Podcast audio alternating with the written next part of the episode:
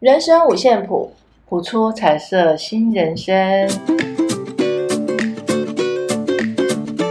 我是园长，我是小峰。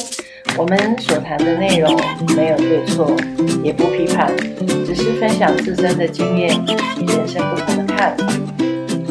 欢迎进入今天的主题：森林照相馆。嗯，好，我们今天呢，这本绘本我们要分享的这本绘本，其实是一个韩国作家。嗯嗯，绘图跟内容其实都是这个呃韩国韩国作家所写的。嗯。好，那这一本书呢是青林出版社出版，然后作者呢是李时远。那我们今天为什么想来想来分享这一本《森林照相馆》？其实有一个很重要的关系，它就是关系，还有关系。对，有时候我们哦，我们就会发现说，哎，什么叫家族啊？家人，家人就是你，你认为什么叫家人？是八代祖宗都是家人，有血缘关系嘛？在在我们根深蒂固的想法里，有血缘关系的都叫家人。是，那会不会有另外一种不是家人的家人？对，不是，哎，应该说没有血缘关系的家人。你在家家人血缘关系里面，你也是没有关系的那个人，你也是家人的朋友。啊对呀、啊，有时候是啊。所以我们就我们就先来听听看它的内容是什么。其实是一本很可爱的一本一本绘本。好，里面呢就提到这个主角是一只猫头鹰。嗯，对。然后他在森林里面呢开了一间照相馆。嗯，那猫头鹰就是摄影师，他的助理是一个棕熊，棕熊助理。然后呢，当这个森林里面有这个新的照相馆开张了。大家都怎么样抢着要来拍照，所以生意好的不得了。然后很多动物呢，就带着他的亲朋好友，就是家族一起来要拍家族照。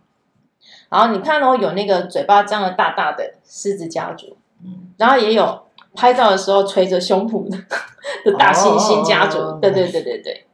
然后有把那个鼻子当吸管的大象家族，然后还有英姿焕发的秃鹰家族。还有那个家族人群最多的那个叫什么？狐獴家族，狐獴不是都一群一群吗？对对对，还有好好几十只。然后还有喜欢待在树上不想动的树懒家族。对，然后这些呢，哎，大家都一起来拍照了。然后这个时候，那个森林里所有家族都拍了一轮之后呢，哎，这个时候有一只小猫熊呢，它也想拍家族照。可是呢，这个摄影师就发现哇，你怎么只有一个人哦？怎么只有他一个人啊？那要怎么拍家族照？但是呢，猫呃猫头鹰摄影师想说，哎，没关系，还是帮他拍。在要帮他拍的时候，哦，所有的其他森林的这些好朋友们都跑来了，嗯，狮子啊、袋鼠啦、啊、大象啊，他们都跑来参与卡。他们就觉得我们也是这个小猫熊的家人，嗯，对，因为我们都同住在这个这一片森林里。啊，嗯，对。那其实故事到这里是一个就结束了啦。那个绘本的最后一页就是小猫熊的这个家族照片，就是所有森林的这些好朋友们都来了，来跟他一起合照，就很像我们在毕业纪念册看到那个有没有？哎，跟同学合照，全部一起。对，那其实这本绘本让我有点小感动的是，我们有时候会发现说，哎，我们真正有血缘关系的家人，他不见得是最懂你的，对，不见得是最关心或是最体贴你的人，嗯，反而有时候是朋友、闺蜜，我们说的闺蜜，或者是呃，可能是你的另外一半，也或者是职场，对啊，职场的同事。那这些算不算也是一种家人的关系？看每一个人的定义啊，你要把它当成家人。家人里面有一些的，呃，我们讲计较啦、体贴啦、直接啦，对吧？对。为什么跟自己的家人没办法？直系亲属，我们讲直系亲属，旁系也是啊，兄弟姐妹。兄弟姐妹在就是同一个家，对对对，血缘关系的，住在一个屋檐下，是，我们都会比较直接，哦对，表达自己的情绪、情绪、情感，嗯，还有语言。那你跟旁边的哦朋友没有血缘关系的人，你会多了一点那个小心。刚开始的时候，可是有一些闺蜜啊，例如说，她们可能已经认识一二十年，哎，讲话也蛮直接的哦。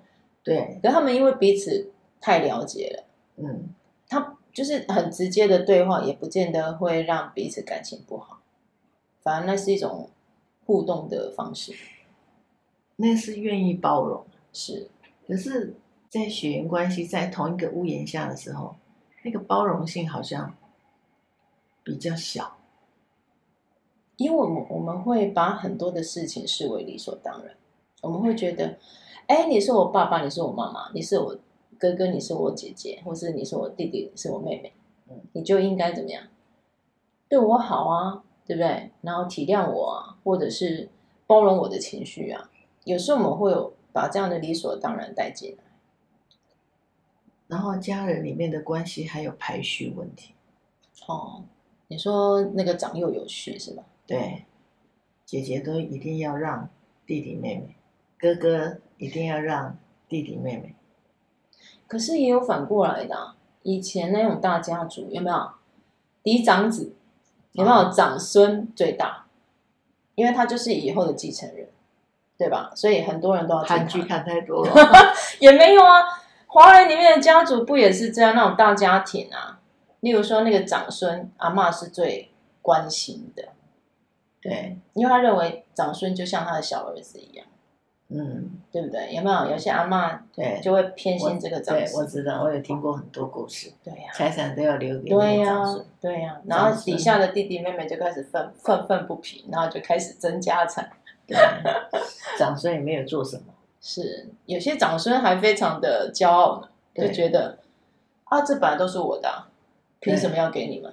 对，有没有？嗯，这个其实就是一个阶级跟什么那个叫尊卑所带来的一个，我认为是呃比较不好的后遗症。传统文化，对，传统传统的一个思想。以你们国文老师来讲，是他就是他就是儒家思想，儒家思想。这个这个其实还蛮有趣的。你像呃，我记得园长，你有曾经。分享过，你说，哎，像国外、美国、欧美国家，你看很多明星，他们就会去收养各个，嗯，各个来自不同国家国度的小孩，嗯，然后他们对他们呢、啊，就跟视如己出，嗯、我们讲视如己出，就跟自己小孩没两样，嗯、然后也是很疼爱他们，嗯、然后这样子，这样子的一种爱爱，它其实就是一个无私的爱嘛，嗯、无国界、无国界的爱。嗯、可是你反观我们华人世界，其实。嗯这样的例子倒比较少一点，嗯，对吧？慢慢现在有了，有了啦。嗯、那可是我觉得那个深根蒂固的思想，其实来自于儒家思想。嗯，你看战国时代，我们儒家思想的一个代表人物就是孟子。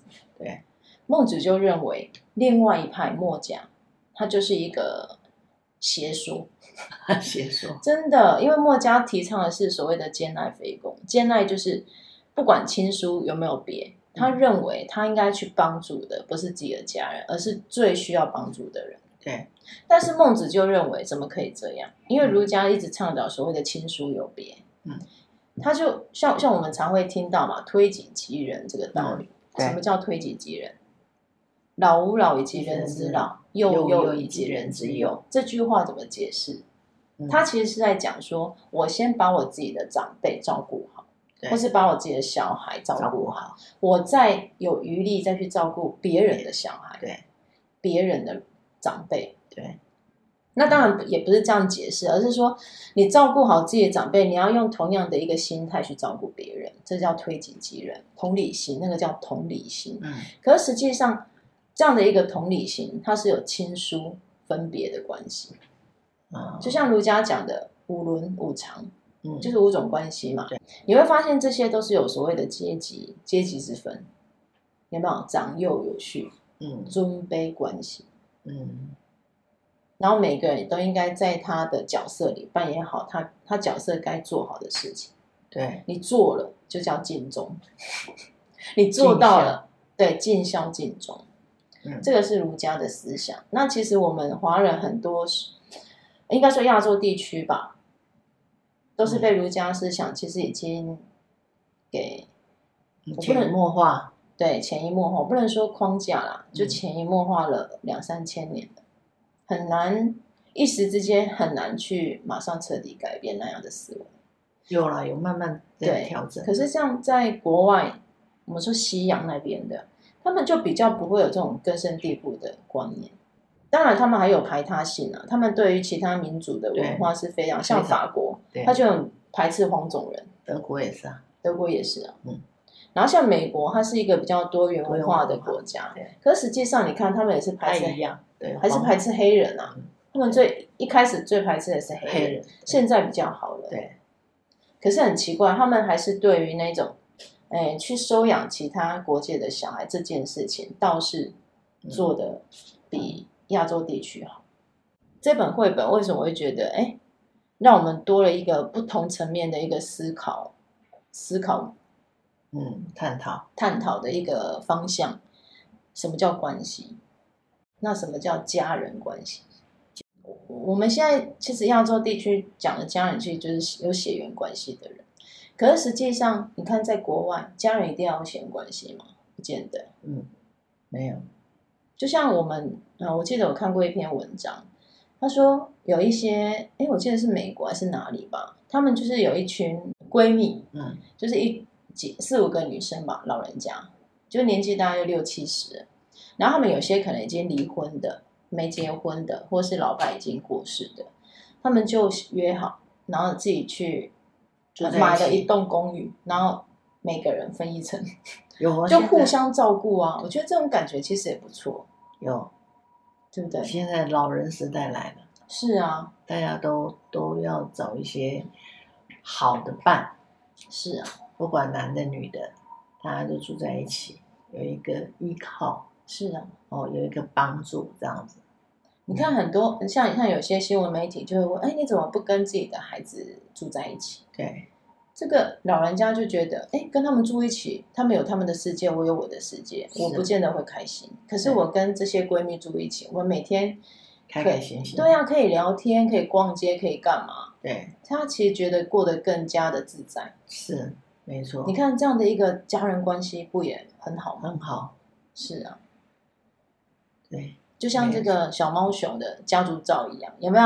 嗯，森林所有的朋友都来一起跟他拍照。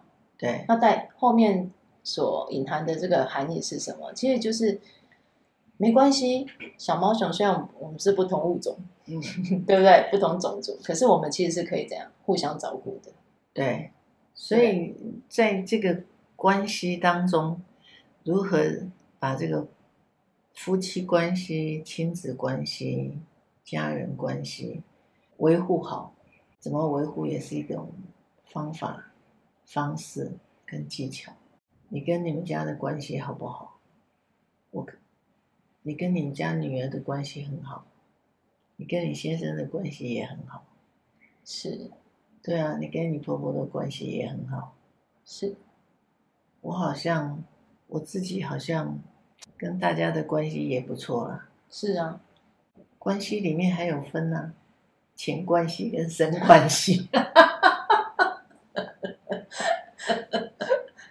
还有利益关系啊。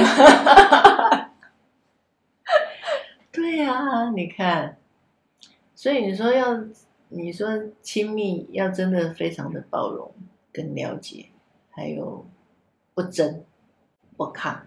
不变是，可是如果这个不看不变，它如果是良性的，你可不可以接受？单看讲的人跟接受的人的想法。你像我们刚刚不是探讨到，哎，有一些家庭关系，我们可能常常会在家人身上受到伤害，对，有没有？情绪勒索也好，对，或者是那一种，呃，讲话比较直接，嗯，有没有？会刺。会刺伤彼此，对，我觉得如果在这样的关系里面多一些感恩，是不是就会比较好一点？有有时候你会发现，我们我们跟家人很少会讲谢谢、对不起、我爱你。对，有没有这些字眼其实很少出现。嗯，我们都比较内敛呐。对啊，就像今天妈妈帮你盛个饭，你会跟她说谢谢吗？绝对不会。不会。对，或者是说，哎，你不小心可能可能弄坏了他的东西。嗯，有啦，小孩子可能会跟父母亲说对不起啊，嗯、但是他发自他是发自内心觉得自己很抱歉的嘛，也不见得。嗯，他可能是害怕那样的权威。嗯。对啊，那真正如果说，哎，彼此的关系可以打从心里是感激对方的，也许就会不太一样。那要岁岁月跟生活的累积耶，没错。就像我跟我先生的关系，目前是还不错。那我跟我女儿关系也很好，我觉得那也是一种，我有去改变自己啦，嗯，然后对方有去改变他自己，营造啊，对，那要营造，对，那要用心呢。啊，你如果说你都不用心，我就是为你好。常常我们讲的，我就是为你好，我就是为你好，这很常听到。吗对，对啊，就像我以前我们同学跟我回馈，他说：“袁，哎，你你，我觉得你你不一样啊。”我说：“我哪里不一样？”他说：“你我以前跟你我们见面在聊天的时候，我都好怕你说话哦，因为你一说话好像都在数落我。”数落我这个没做好，那个没做好。我说真的吗？他说真的。我说抱歉，抱歉，我不知道我讲话这样子。他说你讲话对，你讲话都很很对，可是太直接了。没有，可是你现在讲话不会耶。我说哦，真的哦。那我要感谢你给我这样子的认可，还要感谢你这样肯定我。那也很抱歉以前造成的伤害。他说没有，现在跟你在一起比较自在一点。以前跟你在一起如坐针毡，战战兢兢的，生怕一个不小心又被骂。我说，他说其其实我也相信对方应该知道你是为他好，只是有时候我们听到一些很刺耳的字眼的时候，还是很不舒服。对啊，所以你看那个关系中，你你要去经营，你年轻怎么，我们常常就会觉得。正义使者来了，你知道吗？哦，然后就噼里啪啦，噼里啪啦，然后就讲了。那谁谁管你听不听得进去啊？所以在那个关系里面，我们要你刚刚讲的嘛，要要先看自己。我现在才先看自己。我要讲话的时候，我就先想一下，哎，他可不可以听这句话？其实那个就是说话的艺术啊。对呀，对不对？对，我就要先想一下，他可以接受什么样的话语。可是，对不不太认识的人啊，然后现在对认识的很久的朋友，我都不会再想，哎，这句话跟他讲好不好？就不会了。有时候我发现哦，其实你像说话要委婉这件事情，以以我们华人来讲，两三千年的历史，对不对？嗯，我们老祖宗其实就在做这件事，只是我们没有把那个精髓学到。就例如说死亡好了，嗯。假设说，哎，你认识的人里面，他们家有人过世了，你绝对不会说啊，你们，你你你某某人死了，绝对不会用“死”这个字眼，因为不好听，对，也很晦气。嗯，我们会讲什么？我们会委婉的，哎，委婉的，例如说往生、仙逝，或者是像那个呃辞世，有没有？是。其实我们会用比较委婉的方法在讲这些字眼，可是实际上很多生活中。我们就说走了吗？这是直接的。对啊，你们谁谁谁什么去苏州卖鸭蛋、翘辫子，这比较礼俗的啦。但至少都没有带到死这个字，因为有时候死亡，就像我们说先逝啊、逝世，比较不会带到死这个字，因为它就是不好听嘛，嗯、或是人家会听了会会觉得刺刺的。嗯。可是你像哦，哎，我们就懂得用这样比较委婉的方式在，在在。在表达这样的一一些一些字眼字意，可是我们为什么不能对自己的家人讲话委婉一点？委婉要用脑脑力，你知道？要练习，要思考。对呀、啊，对，要用头脑哎。家人就就是大家流着一样的血，吃的一样的米，吃的一样的盐，喝的一样的水，管你生气而已呀、啊。还跟你客气？对啊，蹦蹦蹦蹦蹦，就子弹就扫进去。可是我反而觉得家人更是要嗯，应该怎么讲？有时候讲话还是要稍微委婉一点，就是你用他喜欢听的方法。那个那个要那个我讲嘛，生活要有历练，大家都要去上过那个语言沟通课嘛。啊，太累了。那是后来我我才我才真的就像你讲的，其实家人有时候讲话也是要委婉一点。对，我现在有了，我现在有这样子做了，以前没有，以前就扫过去了。年轻谁管谁呀？有情绪一来，或是你你做了什么事，谁在我房间给我弄这个样子啊？对，就像我们有时候会讲，哎，例如说哦。轮到他打扫，对啊，然后他没有没有做，对啊，啊，你不是说你要去做吗？你怎么没有做？你懒，这个其实不一样啊，你对这个是不是带有指责的指责的意味？可是如果换个方式讲，换个方式讲，哎，我觉得每次啊，你都扫得特别干净哎，嗯，你真的好厉害哦，嗯，然后呢，他就要做事，没有，就是说今天又要麻烦你喽。谁会在跟家人讲说对嘛？对嘛？今天不会这样讲，对不对？不会啊，一定会跟别人这样讲嘛。可是如果我们在他每一次为我们付出之后，我们跟他来一个小感谢。哎，我觉得你好棒哦！你怎你为什么都可以擦的比我还干净？有没有？做的比我扫的比我还彻底？你不要讲了，下次又要叫我做，是不是？我的意思是说，我们把那样指责的意味拿掉嘛，换成是赞美跟感谢，是不是就会好一点？对方一定会说：“你不要讲，你怪怪的哦。”嗯，你是不是阴谋？对，家人都会这样，你不觉得吗？你有什么目的？你说，你说，对，你是不是要叫我干嘛？对，这就是家人啊，是，对不对？才会有时候才会，这个就是。家人之间的那种生活乐趣 是没错啦。你看到很多家长也会跟我反映，我说每天都跟我小孩在那边斗智，对呀、啊，看谁看谁的那个心机比较重，有没有？对啊，真的。或者是有时候会看到，哎，很多父妈妈就会说，嗯、哦，我今天终于又战胜我的小孩，或是他输了，有没有？对，没错。你看，跟孩子每天也是在斗智啊。对，那、啊、这个斗智里面隐含着什么含义？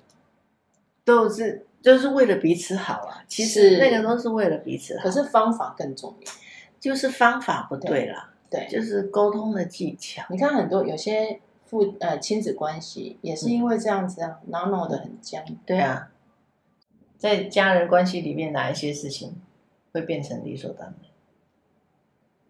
包容啊，你要包容我的脾气，因为。我们都相处这么久了，你要知道我讲话的方式，我就是这样，我就是这样。然后还有什么？或者是哎，你要包容我的缺点，因为我们都我们是自家人，对，为什么要那么计较？对，对不对？你干嘛爱生气？是啊，你干嘛有自己的意见？为什么不会配合大家？对啊，有时候像我们看那个大家庭的剧，有没有？哎，你所有的想法。你都要怎么样？以家族的利益为考量，对，有没有？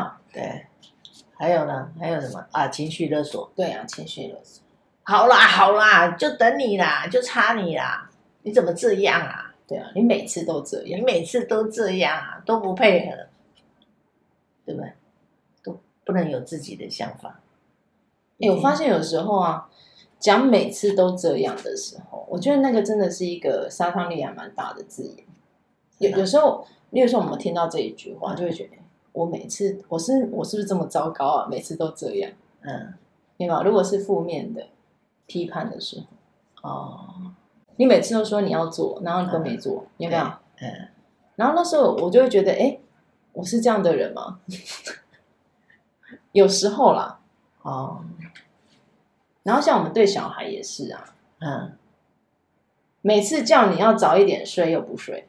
或者是每次叫你要先准备好，你又不准备，哎，有些小孩子听到这个他会更不开心，对不对？我哪有每次？我哪有每次？有没有？对，我哪有每次？因为你就是在告诉他，你的你的缺点你一直没改啊，或者是说你就一而再再而三的犯一样的错误，嗯，就是那种感觉会让他不舒服了。这虽然是一个小小的一种互动的模式，可是有时候这种模式久了，就变成理所当然。嗯，这些对话有，有时候就越越疏远啊。反正你都觉得我是这样的人，好吧，那就算了。那我也不想跟你讲。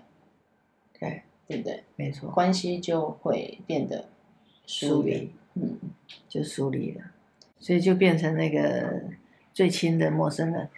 是啊，所以有时候我们借由像像这本绘本《森林照相馆》，我倒是觉得说，哎，我们可以去反思一下，什么叫家人？你跟你的家人想建立什么样的关系？对，对不对？没错，把那一种呃比较有爱的感觉找回来啊。嗯，对不对？好好的讲话。对，你对你对待朋友怎么讲话？为什么你不能对家人这样讲话？对，同理多一点。是，不要一定就是一定要一定要怎样，一定要怎样，然后感谢多一点。嗯，对啊，有时候想，有时候想一想，哎。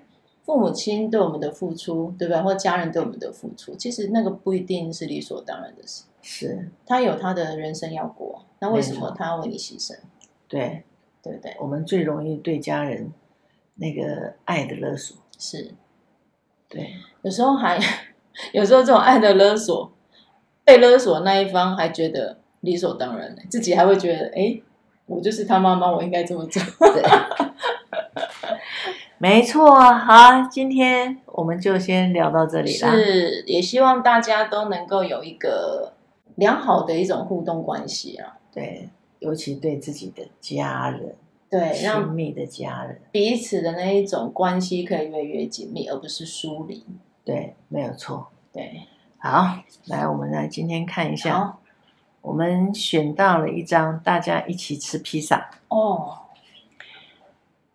选择让慢活的简单和舒适成为自己长久感受快乐的泉源。这其中的乐趣包含和朋友一起去露营，为自己做顿饭，修理住家屋子里的东西，照顾绿色盆栽，帮助他人。这些简单的举止是种美德，而且在完成很久很久之后。人让你想起来，就会忍不住的会心一笑。做这些事情没有压力，也没有必要搭飞机去赶社群媒体风风靡的最新旅行景点，没有金光闪闪，没有大惊小怪，也无需证明任何事情。慢活的生活方式，花费很少。并且可以轻轻松松的达成，像乡下祖父母一样享受乡村生活，允许自己不做任何特别重要的事情，让自己就是简单的存在着。最好的东西无需付费就能获得，因为它们是无价的。你认为最好的东西是什么？最好的东西就是爱。是，刚刚其中有一句话，简单的存在着，哎，这个倒是很棒的一种心态。对，对啊，有时候我觉得关系啊，越简单越好，不要太多的什么利益考量，对不对？对，或是那一种算计，不要太过于的算计。有时候简单的一种互动关系，反而可以让两个人更长长久久。是啊，对。那个感情更紧密，是关系更好，是对。祝福大家，祝福大家，也希望大家可以给我们一些反馈，对，或者是说你觉得有哪些主题我们可以拿出来探讨的，也可以提供给我们。谢谢，对，谢谢，下次见喽，拜拜。拜拜。